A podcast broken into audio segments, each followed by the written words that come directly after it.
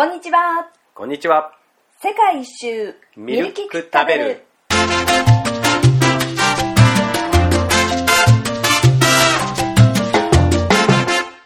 めぐみです。りょうです。世界一周ミルキック食べるです。この番組はバックパッカーの私たちが見る、聞く、食べるをキーワードに旅先での出来事や感動、また旅の情報をお届けするポッドキャストです。旅の魅力やカルチャーショックをリスナーの皆さんと分かち合えたらいいなと思っております。さあ、今回なんですが、バックパッカーにお話を聞くパッカーズボイスをお届けします。えりょうくんのお友達ですね。はい。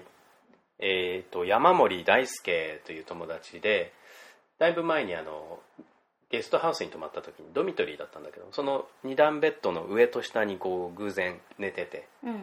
そこで知り合ってしばらくこう一緒に旅行するようになって、うん今、回インタビューで結構久しぶりに会ってきて、うん。まあ、昔行った旅の面白い話を聞いてきました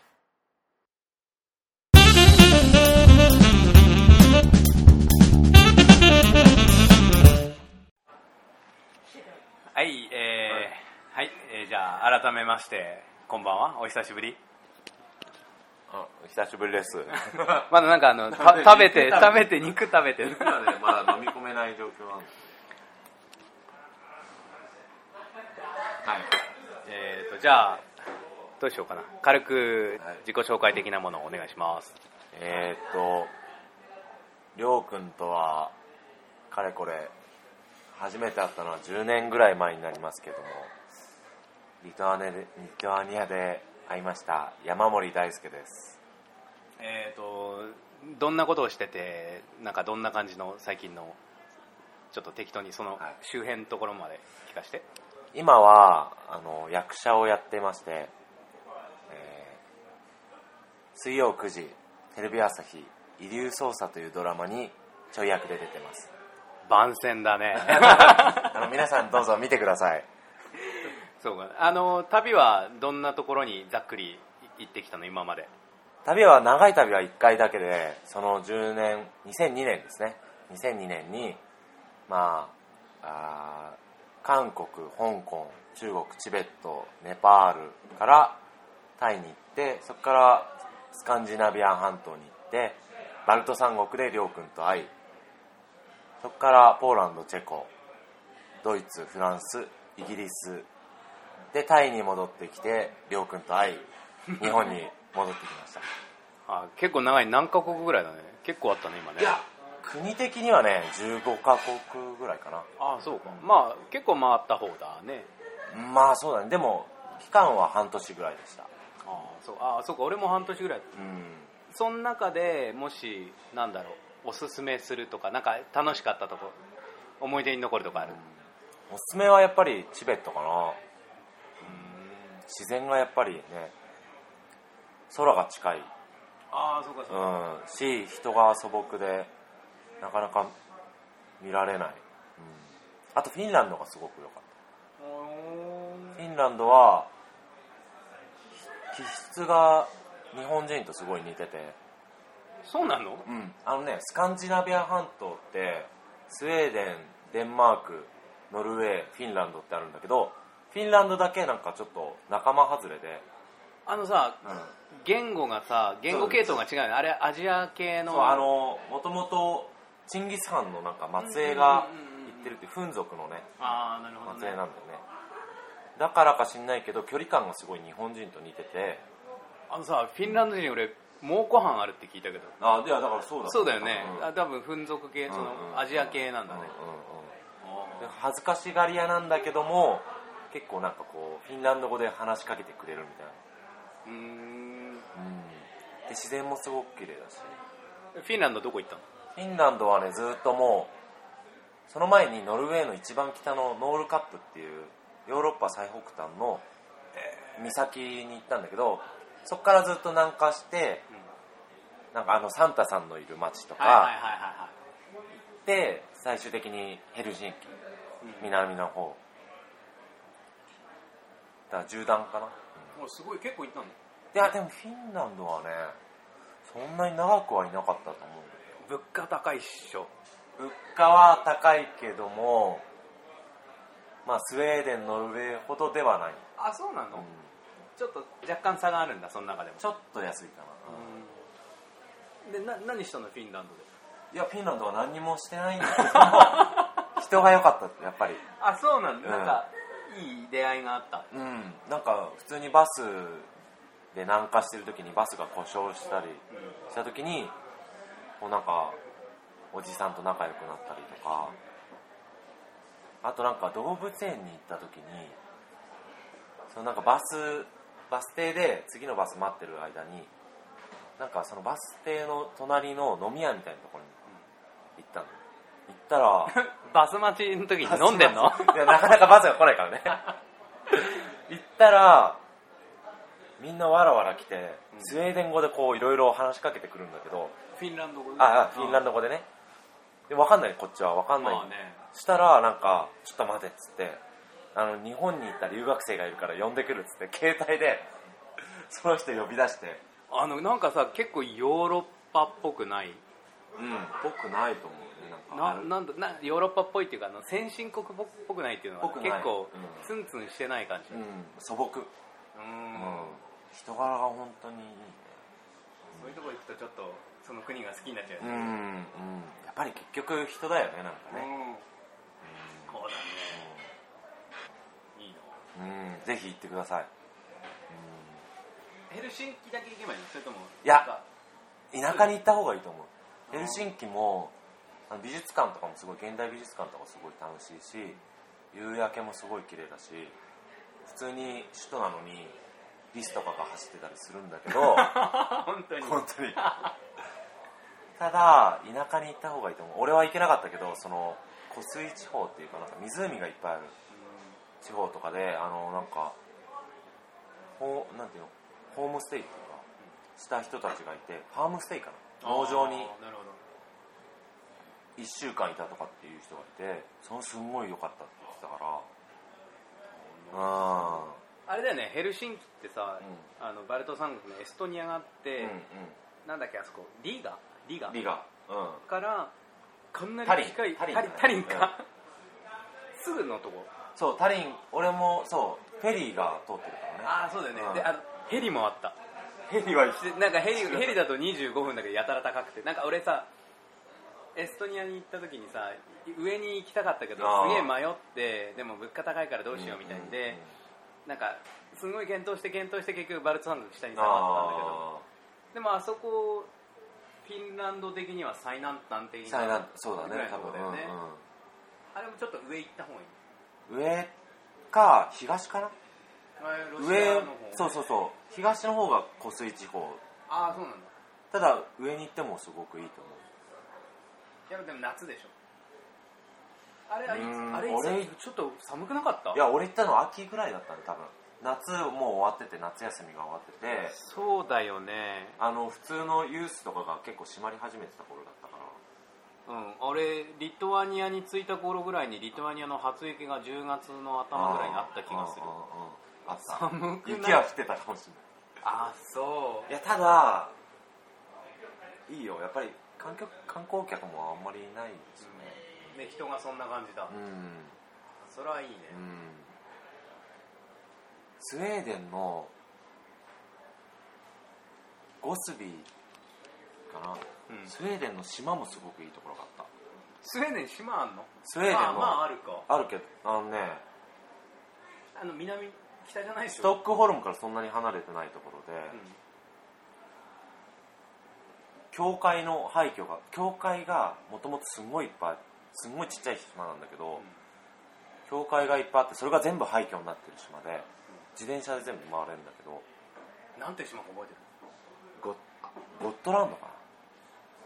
ここはロンプラで英語のやつでさなんか絶対行っても後悔しないって書いてあったから行ってみたら後悔しなかった。後悔しなかった。あ本当に、うん。そのなんだろうあの北欧三国がこう並んでんじゃん。うん。ここの海の島だよね。あのここにそうそうそうそう。そうそうそうそう。なるほどね。バルト海だよね。バルト海。うんうんゴットランド。でも結局ノルウェーの最北端行った方が楽しいかもね結構あそうなの。うん。あそこまで行ったら。うん。岬っていいじゃんやっぱり、うん岬っていいじゃん。岬果てがね果てはいいよね。ああそうだね、うん。みあでも気持ちいいよね、うん。先頭に立つとね、あーわかるわかる。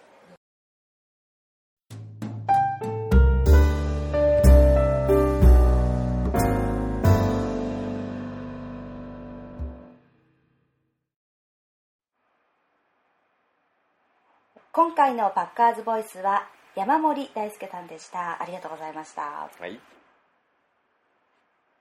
えー最後お話出てたけどね、うん。あの岬いいよねってうん。いう話こう囲まれてね。うーん。わかる？こう立ったら、ま、この左も右も海になって前も海になってうん。海に囲まれるこう疑似体験的な。うん。で俺があのモンゴルに行った時にうんこう地平線に囲まれて。うん。これもまあ岬とは違うけどこう周りがバーッと地平線がもう360度あって。うん。でそうそういう体験をするとねすごい感動する。うんうんでちょっとねあのトイレがなくてうん。モンゴルに。その砂漠に行ったんだけど。うん。でトイレがないからみんなそこで、まあ、用を足すんだよね。そそこら辺で。うん。で行ってこう用を足してる時にこう地平線に囲まれるみたいうん。ないう体験をしたうーん。日本だとなかなかないもんね。必ず山があったりうんうん建物があったりして。そうだね。なんか結構話を聞くとシンプルじゃない。うん。周りがまっすぐなだけってことでしょ？つまりまあそそれだけだね。うん。でそういうシンプルでだし私たちも絵本とか写真で見たことがあるはずのものなのにそれが自分の実感として360度囲まれてると違うってこと？そうだね。やっぱ体験するのは大違い。うん。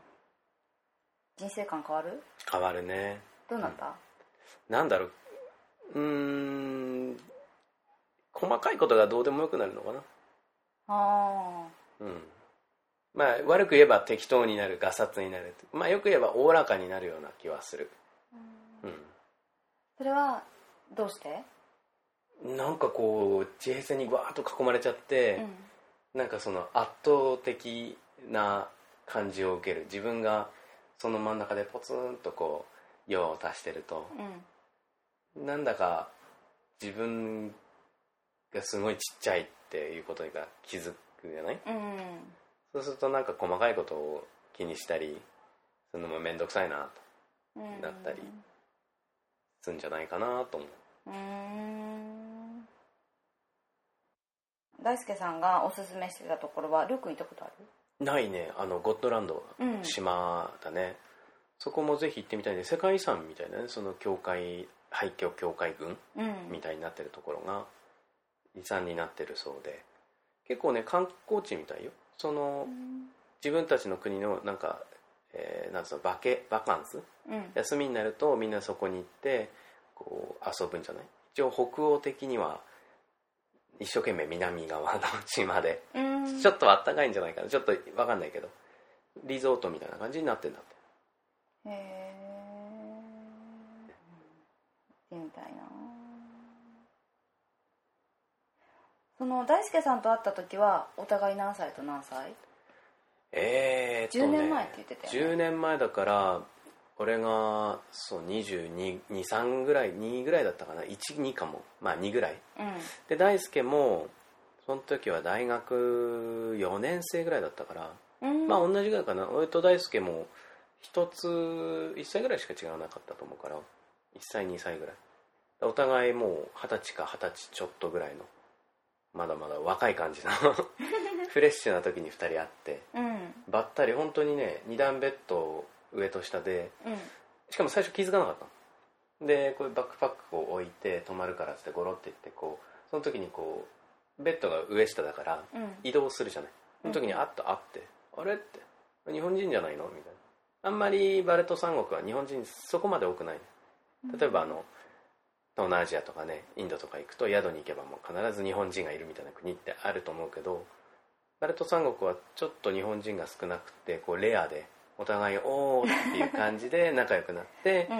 で一緒にどっか観光しに行ったりあとは他の、えー確かニュージーランド人だったと思うけどどっか違う町に行った時にみんなでアパートシェアしたりとか。でしばらくこう一緒に行動しては別れて一緒に行動しては別れてと。全部偶然ね偶然会って動いてた感じだね。大輔さんとは宿で一回会って別れてまた会ってってうんうんうん。言ってたけど、うん、と待ち合わせしたわけじゃなくってまたたまたま別のところで会うってこと？そうそうそうそう。あのーヨーロッパ東ヨーロッパのルートも、まあ、何種類かあるけど大体似てるのよ。うん。こう時間を節約して最短距離で次の町に行くにはって考えると、うん。大体こう行き先が決まってくるからうん。大体似たようなルートを取るちょっと寄り道しながらね。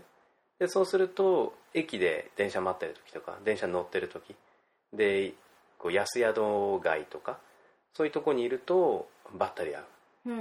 こうあの1日遅れ2日遅れでどっかの町に着いてうん。ユースホステル泊まってでさーて出かけようかなと思うとこう玄関のロビーにいたり。あ本あと動く場所も大体決まってるのそのと泊まる場所。泊まる場所も何箇所かあるけど、あとはそのこうオールドタウンと旧市街とか教会とか、そういった場所だから結構歩く場所がに似てるんだよね。大体限定されてきて。そうすると曲がり角曲がるとばったり当たる当うーん。おーって。